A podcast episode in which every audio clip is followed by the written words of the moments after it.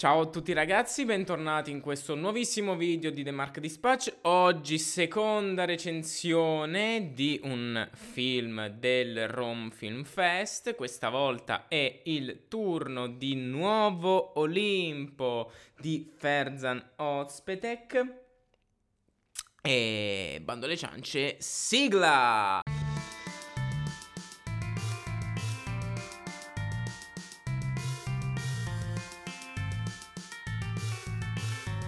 Allora, allora, Nuovo Olimpo è un film del 2023 che uscirà su Netflix il primo novembre del 2023. Uh, eh, sto registrando il video il 23 ottobre, spero di farlo uscire entro questo fine settimana. Comunque, mh, mm, se non entro almeno il primo giorno anche dell'uscita eh, in concomitanza con l'uscita di Netflix, ma che eh, sono riuscito a, a eh, vedere al, in anteprima mondiale al Festival del Cinema di Roma. Eh, anche questo come Fingernails non in concorso, ma eh, facente parte della eh, categoria Grand Public, ovvero tutti i film eh, mainstream per il grande pubblico. Un bellissimo, una bellissima esperienza in quanto molto dovuto al fatto che mm, la proiezione si tenne nella sala Sinopoli, una delle prima due, adesso c'è anche una terza sala più piccola eh, dove mh, mm, svolgono le proiezioni del festival eh, ogni anno all'Auditorium Parco della Musica, eh, che è davvero eh, una un'architettura senza, che ti lascia senza fiato, anche solo lo stesso luogo eh, vale il prezzo del biglietto o dell'accredito eh, nel mio caso. Eh, tra l'altro, ehm, proiezione in sala con eh, gli interpreti, con gli interpreti e il regista stesso Ozpetek presenti in sala, esperienza, quindi eh, a me in realtà non, non, è che interessi più di tanto se ci siano o meno coloro che hanno, ma per adesso fammela spegnere questa luce, nonostante sono un pochino in ombra, ma almeno non ho una luce pazzesca, pazzurda gialla in faccia. Quando tramonterà più il sole, la accenderò, tra l'altro è incredibile come mi riduco sempre a questo orario della giornata a registrare podcast. Ehm, podcast più che altro per chi li vede in video, eh, dovrò migliorare da questo punto di vista delle luci. Comunque dicevo che se a me Marco Di Paolo, persona ventenne, non mi interessa minimamente vedere un film in sala con eh, coloro che l'hanno girato. Ehm, capisco come può essere un'esperienza di grande impatto per invece gli interpreti stessi e il regista stesso. Perché spesso si può pensare che la grande differenza, una delle tante differenze tra cinema e teatro è quella che mm, nel teatro c'è un contatto quasi diretto tra attore e eh, pubblico. Eh, hai un responso immediato pu- da parte del pubblico, ma in realtà ci dimentichiamo come anche nel cinema in queste occasioni è possibile... Mm, per l'attore, per il regista, per coloro che ci hanno, hanno lavorato al prodotto finale, entrare direttamente in contatto con il pubblico in sala. E credo sia eh, un'esperienza mh, imparagonabile, ma non, non, ho idea di che cosa si provi, però ipotizzo eh, che possa essere molto bello, comunque molto emotivamente intenso. Ovviamente può arrivare Ferzan ospite che mi dice no, in realtà è un'esperienza di merda e lì sarò contraddetto, ma fino ad allora andrà bene così. Um, che poi non è vero che non mi interessa vederlo con um, gli autori in sala, dato che sempre l'anno scorso, sempre al Festival del Cinema di Roma, sempre all'Auditorium Parco della Musica, non in sala Sinopoli, ma alla saletta pi- più, una più piccola che hanno aperto l'anno scorso. Vidi un film um, francese, in lingua francese di una regista svizzera in debutto alla regia ehm, che si chiamava Carmen eh, Jacquier, una roba del genere. Tra l'altro film bellissimo, il film si chiama Foudre o Thunder, l'hanno tradotto, lo potete trovare benissimo su Mubi. Ed è eh, come opera prima qualcosa di veramente eh, incredibile e in quell'occasione, dato che la, la, sala era molto piccola, c'erano poche persone, ebbi l'occasione anche di scambiare, e queste sono le cose belle, alla fine scambiare quattro chiacchiere anche con qualche domanda con gli autori in maniera diretta. Mentre nella sala Sinopoli è a dir poco impensabile per la quantità di gente che c'è, lì più che altro mi riuscì ad avvicinare, a fare qualche domanda sul, um, sul film, sul come e se si fosse effettivamente, e poi in realtà mi confermò essere così, si fosse ispirata Pasol- alla filmografia di Pasolini, in particolare per diversi spunti registici, per l'utilizzo del, um, del teleobiettivo, del grandangolo, in particolare si ispirò, mi disse, al Vangelo secondo Matteo.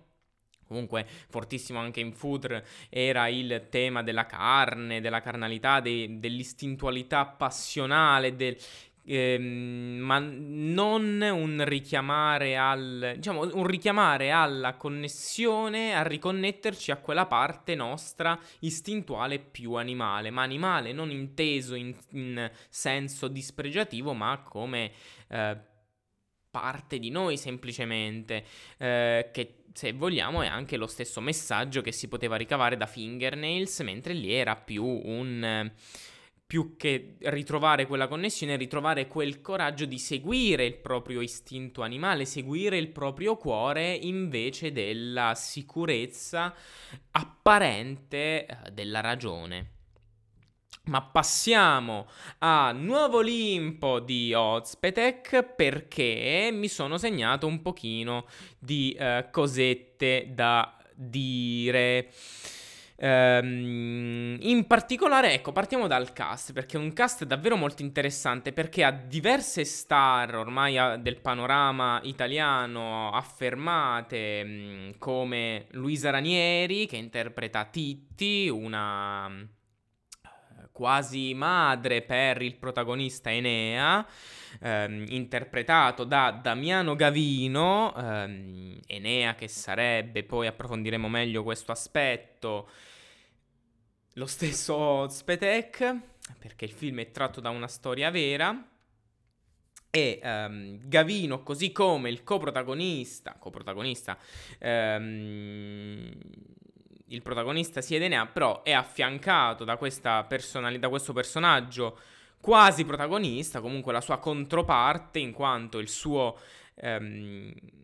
il suo, ama- il suo amato, ecco, ehm, è, è, è,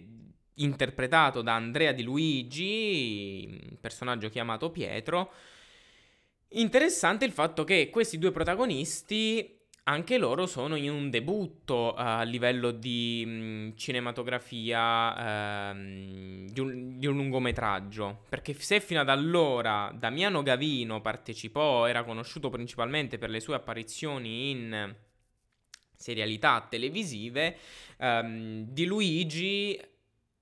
più che serie tv era apparso in qualche corto cinematografico ma mai in un lungometraggio e questo film li vede tra l'altro protagonisti, un film che si porta dietro la grandezza del nome di Ospite con una grandissima portata, una grandissima importanza, dato anche il fatto stesso che viene presentato al Festival del Cinema di Roma, la diciottesima edizione, ovviamente se mi sto sbagliando perché sto andando molto a ricordi, credo sia la diciottesima, ma vabbè, mi sbaglierò, mm, spero di no.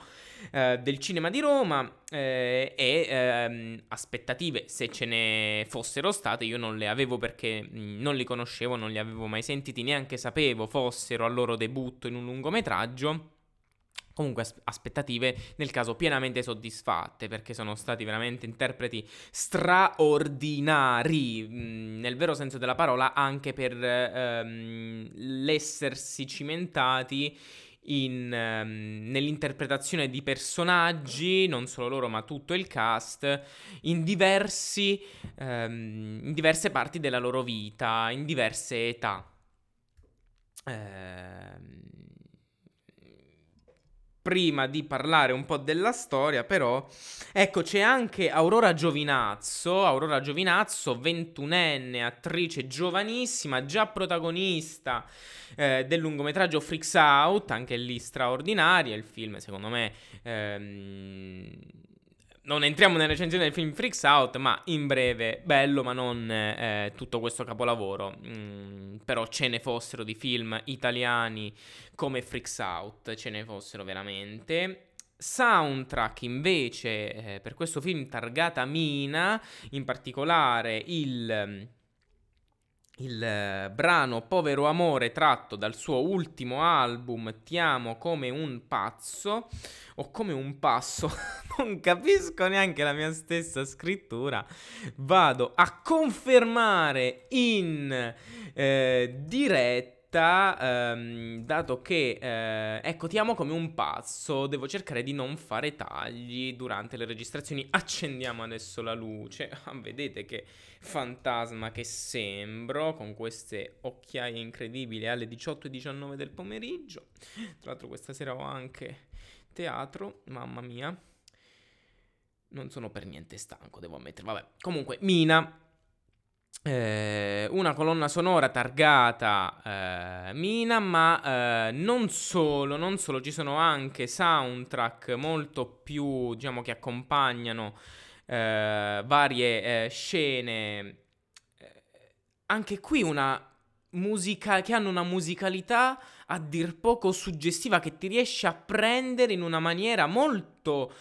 profonda a livello emotivo. Um, hanno suoni orientaleggianti, eh, delle volte ci sono quei tocchi di eh, tasti di pianoforte allo stile del noir quasi, accompagnando anche a, a alcune... Ad, alla fotografia di luci ed ombre tipica del noir o comunque ehm, spesso diverse silhouette utilizzate quindi in controluce eh, che richiamano molto queste sensazioni ehm, emotivamente comunque forti, suggestive e ehm, motivi anche spagnoleggianti. Quindi una colonna sonora molto interessante da questo punto di vista, eh, delle volte anche ad un livello di epicizzazione quasi di ciò che si vuole narrare, ma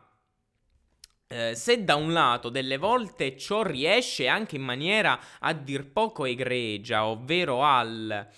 alla volontà, perché spesso eh, la, l'epicizzazione att- attraverso la, la, musica di una scena è andata a sottolineare da un rallenti, da uno slow motion e, e, quindi per andare a, perché? Perché deve andare una scelta registica per sottolineare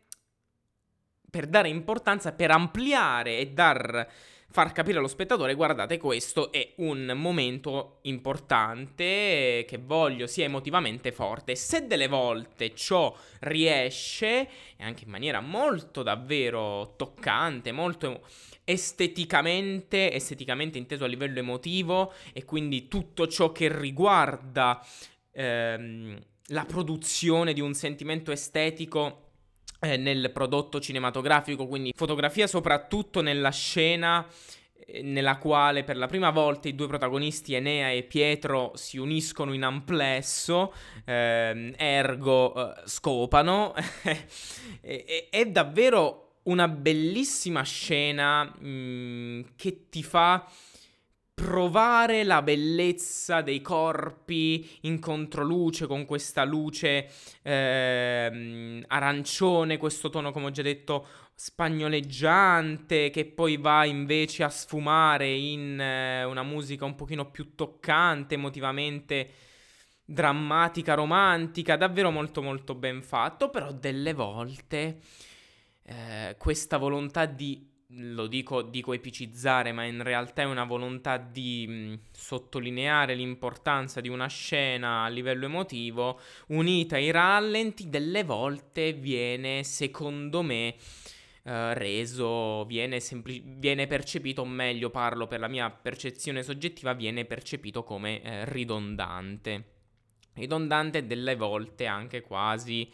andando a ridicoleggiare, uh, rendere assurdo ciò che si sta vedendo. Infatti secondo me il film è in costante tensione tra queste due, um, tra gli eccessi e i difetti delle, delle, dei, motivi, de, dei motivi estetici che ehm, sono stati prodotti dalle scelte registiche. Perché appunto se da un lato abbiamo... Eh, tecniche registiche quali un piani sequenza non lunghissimi, ma comunque dei piani sequenza molto ben fatti che comunque si amalgamano bene nella narrazione, non è quel piano sequenza che vuole mostrarsi e dire guarda ho fatto il piano sequenza, sono un regista fortissimo e bravissimo. No, sono comunque um, molto sottili quasi perché vengono... Uh, è reso più importante il, l'emotività, la narrazione eh, sentimentale della relazione tra i due protagonisti, relazione se non si è capito una relazione d'amore.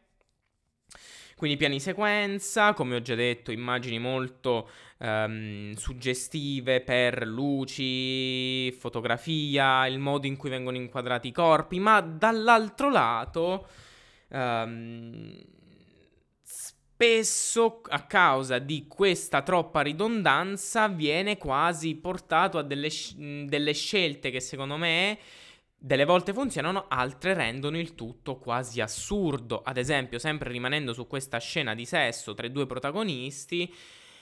scopano letteralmente quattro volte in un pomeriggio. Cioè, nel senso, beati loro che ci riescono.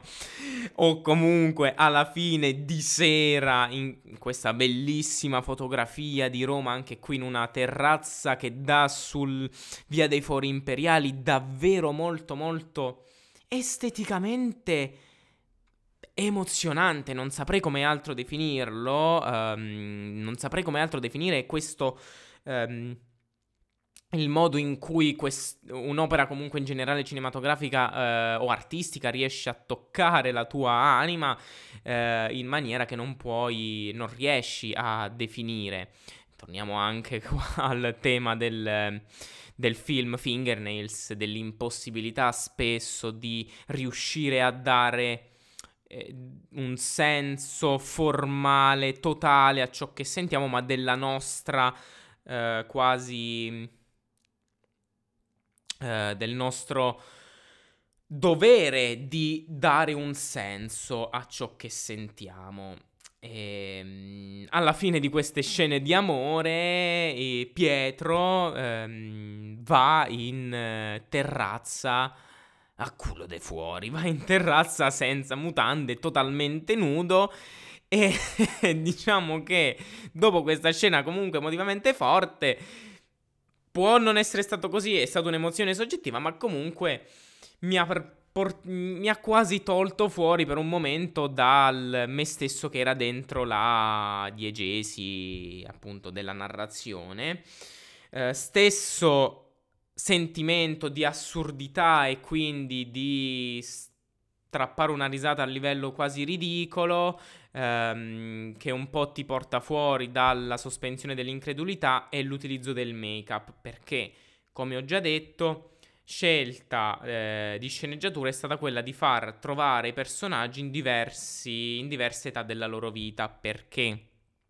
Eh, il film inizia con Enea, appunto Ozpetek, se non si era capito, anche perché il film inizia con scritto tratto da una storia vera, mh, mm, però di questo voglio parlare più avanti. Comunque eh, Enea che incontra, si innamora, mh, mm, eh, love at first sight, eh, amore a prima vista con questo Pietro, anche qui... Mh, mm, ci possiamo chiedere quanto possa ancora oggi nel 2023 funzionare eh, in un'opera cinematografica ciò che funzionava nel 1600 ai tempi di Shakespeare in Romeo e Giulietta, uno spettacolo teatrale, ce lo possiamo chiedere.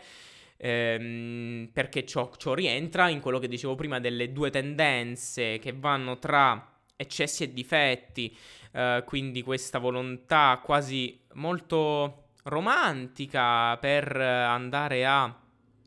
non epicizzare, ma a mh, mm, dare un senso alto all'amore che però viene romanticizzato un po' troppo, viene romanzato anzi quasi nel, nel suo senso diciamo negativo, um, ma è qualcosa su cui posso tranquillamente passare sopra perché tornando al make-up anche questo se da un lato è ehm, quasi ridicolo vedere anche la stessa eh, Aurora Giovinazzo che in 30 anni, perché si passa dagli anni 70 di Roma nel quale si incontrano Nea e Pietro, che poi succede un fattaccio e si ehm, separano, imposs- sono impossibilitati a vedersi per i successivi 30 anni, in 30 anni sembra che la il personaggio della Giovinazzo con il make-up che le hanno fornito sembra avere ben 80 anni e lei ha 20 anni, anche il personaggio che interpreta si presuppone essere relativamente giovane con una cinquantenne. Ehm, quindi molto, ripensandoci molto ah, ripeto, ridicolo, ma dall'altro lato c'è invece la bellezza di questa scelta, sia perché gli attori stessi, e qui do veramente, eh, faccio veramente un applauso e i miei complimenti agli interpreti principali perché sono stati veramente molto molto bravi, forse anche molto merito di Ozpetek, comunque è stato da- ah, della sceneggiatura eccetera, eh, di tutto comunque tutte le varie professionalità dell'audiovisivo che hanno lavorato insieme per fornire questa bellissima e molto interessante anche progressione del personaggio attraverso l'età che lo rende anche molto più interessante e scorrevole da vedere, anche questo dura circa due orette, 110 minuti o giù di lì, quindi un'ora e cinquanta. E um, ehm, beh, ecco, sì, sempre rimanendo sul fatto dell'assurdo, eh, le scene o scene, le scene di sesso, le scene di nudo sono anche qui ridondanti, sono esagerate volutamente per la provocazione. E qui eh, passiamo un po' a quello che vorrei essere un po' l'argomento che, del dibattito principale, eh, ovvero del fatto che è un film metanarrativo, uh, metanarrativo della stessa storia di Ozpetek. Uh, è un uh, evento che lui racconta mm, della sua storia passata, che inizia appunto, come ho già detto, con la dicitura tratto da una storia vera, anche qui neanche fosse un evento storico che tutti conoscono, autocitazionismo proprio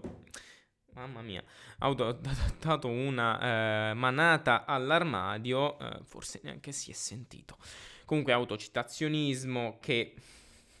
quanto possa essere utile o inutile, perché dico questo? Perché mi collego un po' al titolo ironico, ovvero hanno stancato i film autocitazionisti per film autocitazionisti, intendo tutte quelle pellicole palesemente nel quale il regista mh, mm, pone la propria storia a livello cinematografico, ma in, a livello esplicito. Ovviamente eh, andando a raccontarla attraverso personaggi di finzione all'interno di una narrazione di finzione, quindi poi rispettando quelli che sono i canoni di una narrazione, o meno, perché poi abbiamo ad esempio Bardo, com'era, um, cronache, cronaca falsa di alcune verità, che non ha una narrazione A-B, eh, ma comunque mi chiedo, o oh, oh, narrazione ehm, non lineare o lineare come può essere l'ultimo dei Fablemans, anche questo che ho visto l'anno scorso al Festival del Cinema di Roma, eh, incredibile come tutto torni, eh, The Fablemans di Spielberg, o anche È stata la mano di Dio di Sorrentino. Eh, quanto ci, ci si chiede, o meglio io mi sono chiesto, quanto uno spettatore si possa far andare bene il fatto di narrazioni autocitazioniste, metacinematografiche, non a livello di un Matrix, ma metacinematografiche ad un livello di storia personale. Um, Matrix, parlo di Matrix eh, 4, Matrix Resurrection, ma comunque eh, non c'entra in, eh, in ciò. Mm, quando è reso esplicito perché è normale che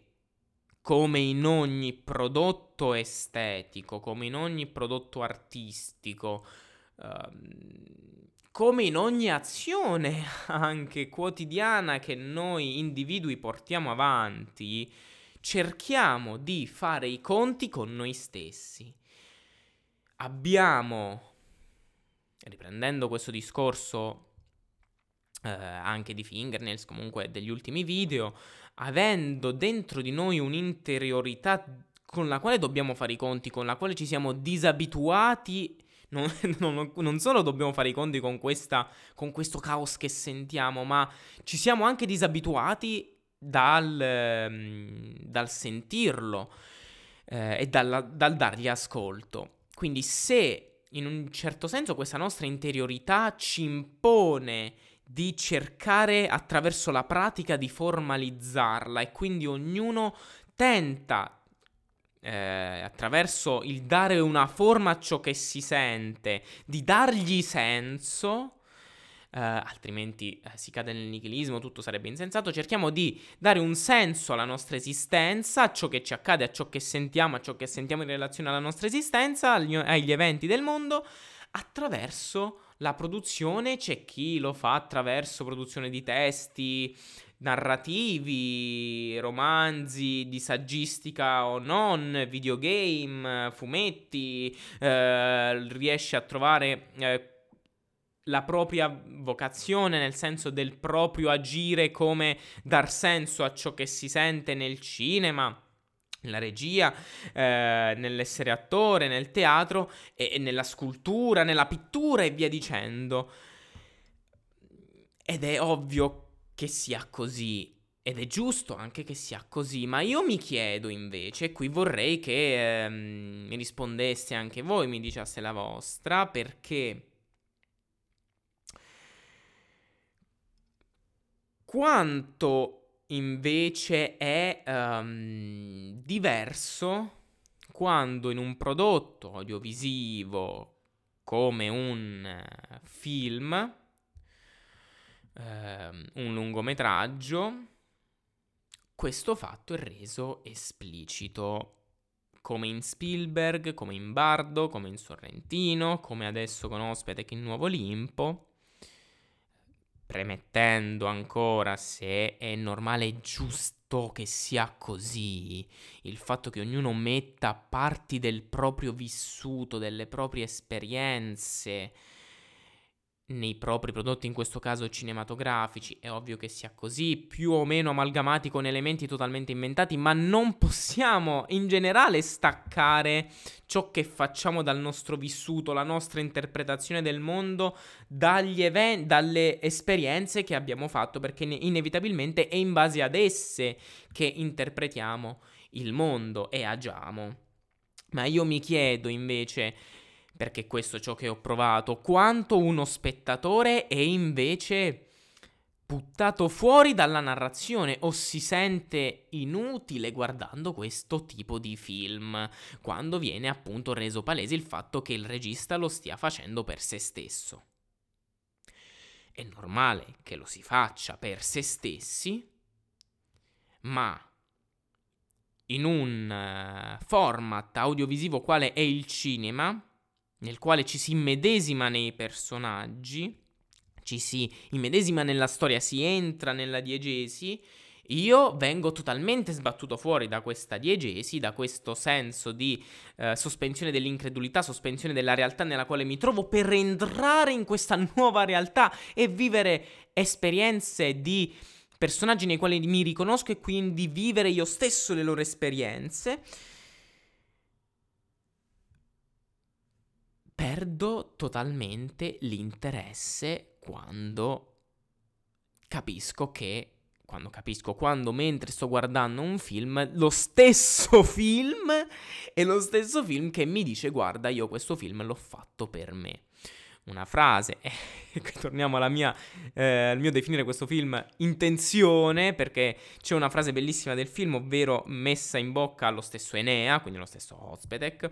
che è eh, regista, che dice raccontare è un modo per rivivere emozioni, quindi un modo per mettere ordine, per appunto dare senso alle emozioni e ai propri vissuti. È un senso bellissimo, ma me lo metti in un film in cui è come se lo stessi mettendo a te stesso e quindi te stesso ti auto um, autodescrivi tuo, la tua azione. E non c'è nulla di male se non fosse per eh, il fatto che eh, non è una... non adempie al al compito di ogni narrazione, di ogni storia narrativa. Ecco questo è. Eh, spero comunque di essermi um, espresso al meglio, eh, perché è un pensiero che sto elaborando, eh, che ho elaborato da ieri sera, quindi sarà molto frutto di messe in discussione e eh, di mm, evoluzioni, quindi di cambiamento. Comunque l'ultima cosa da dire che mi è piaciuta molto è il fatto che... Mh, mm, ed è una delle cose secondo me più belle del, del film, ovvero la meglio scritte, ovvero la relazione tra Pietro e sua moglie, interpretata da Greta Scarano, veramente un mostro d'attrice, eh, mostro in, te- in, senso positivo, molto molto eh, brava, perché? C'è innanzitutto una scena nella quale Pietro osservando in televisione un film di Enea, 30 anni dopo essersi lasciati, essersi lasciati in realtà mh, mm, dovevano andare a prendere a, a, cenare insieme in una trattoria ma si trovarono coinvolti in un um, in uh, risse tra um, rivoluzionari di sinistra e poliziotti e in questa rissa Enea fu mandato da un lato, fu costretto a correre da un lato, Enea dall'altro e Enea uh, cadde e venne investito, um, ma comunque non morì altrimenti il film sarebbe finito. Um, Enea, 30 anni dopo, sposato con una moglie, Uh, ripensa- rivive, viene a lui riportata alla memoria quel periodo nos- del quale ha fortissima nostalgia perché gli richiama in lui quei sentimenti di amore che ha provato e mai ha riprovato in maniera così forte come quando conobbe Enea il fatto stesso che questi sentimenti gli siano stati riportati e rivivificati, rivivifi- rivifi- rivivificati Vabbè, si è, si è, capito quello che voglio dire, spero. Um, da un prodotto cinematografico, da un prodotto artistico, mi ha fatto molto collegare questa idea alla, mm, alla stessa concezione di teatro invece che c'è nell'Amleto di Shakespeare, già citato precedentemente. Nel momento in cui viene messo in scena una narrazione di finzione, perché ne, è, è, attraverso la finzione e attraverso la rappresentazione più che finzione che si svela la realtà. L'arte, teatro, cinema, qualsiasi tipo di arte come quell'unico modo di svelare, di uh, conoscere quasi la vera verità, la nostra vera verità, perché ognuno di noi la vive in maniera soggettiva e di rimetterci in connessione, in contatto con quella nostra interiorità. Comunque, al di là di questa riflessione, in questo rapporto Ehm,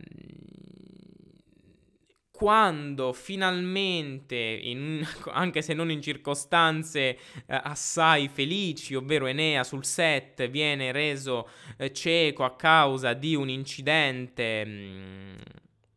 eh, con degli, delle tecnologie, eh, con delle pratiche che stavano, diciamo, volevano far simulare un'esplosione non in effetti visivi a... Um,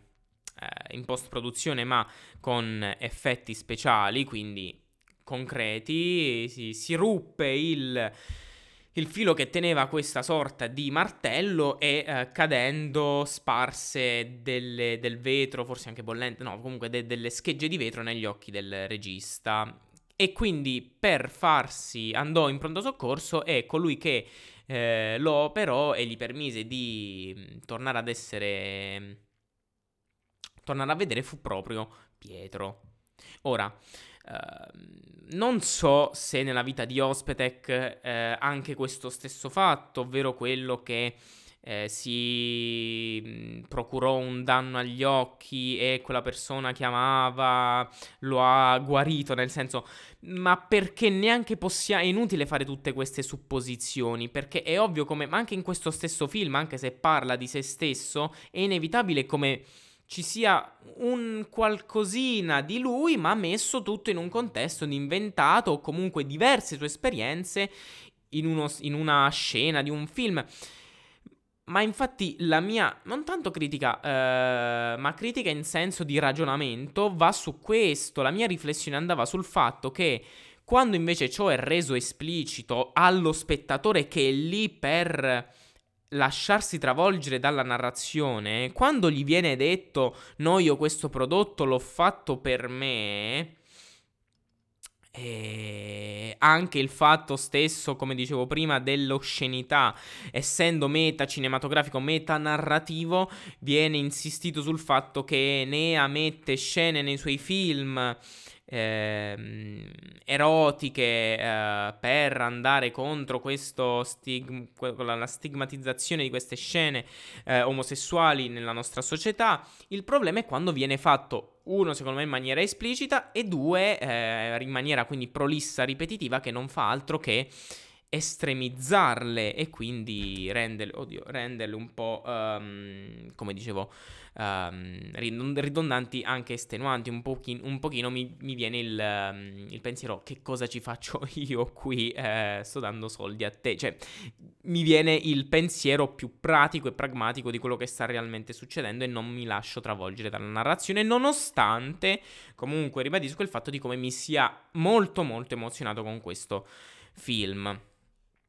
Uh, non do, non mi sento per adesso di dare un uh, voto né a Fingerness né a questo film né ai successivi che uh, andrò a recensire semplicemente perché secondo me come qualsiasi cosa non esiste un... Um, non possono essere circoscritti in un, in un, cerchio semantico numerico di valutazione che comunque può essere, anzi ehm, è comunque... Ehm, è comunque giusto farlo per farlo rientrare in una categoria piuttosto che un'altra, ma io preferisco cercare di andare ad analizzare, eh, a fare più che altro ragionamenti eh, su ciò che il film mi ha lasciato, quindi non a dargli più che altro un giudizio da critico cinematografico. E, ehm, comunque sì, per concludere in questa relazione, mh, dopo che Pietro salva Enea, tornando a casa, Pietro dalla moglie, la moglie, eh, Pietro raccontandogli questa storia, raccontandogli il fatto che lo stesso Enea eh, con il compagno, questo compagno dopo l'operazione scelse di rimanere nella stanza, di rimanere in ospedale per tutta la notte. Uh, il personaggio interpretato dalla Scarano, quindi la moglie di Pietro, si commuove e piange per, dicendo mi commuovo nel vedere qualcuno che ama qualcun altro più della sua stessa vita. E questa uh, frase mm, va secondo me ad inserirsi in quell'espediente narrativo utilizzato anche qui dalla, dalla letteratura classica, come può essere il personaggio di Clitemnestra nell'Agamennone, per fare solo un esempio, ovvero di quelle frasi che hanno do- un doppio significato, alludono un, a diversi significati, a diverse interpretazioni che gli si possono dare a seconda del punto di vista con le quali le si guarda. Se le si guarda dal punto di vista di chi le dice, eh, dal punto di vista del personaggio che le sente dal punto di vista invece di noi spettatori onniscienti, perché se da un lato sappiamo noi spettatori onniscienti nel caso di Nuovo Olimpo di Ospetec, che in questa scena la moglie dice questa frase perché non si sente amata abbastanza da Pietro, ehm, noi sappiamo che invece Pietro possa interpretare e quella frase, ovvero amare qualcuno, ehm, anzi vedere qualcuno che ama qualcun altro più di ogni altra cosa, è in realtà un richiamo al fatto che in realtà Pietro ami Enea e così il contrario. Um, ma questo lo possiamo fare solamente noi spettatori onniscienti.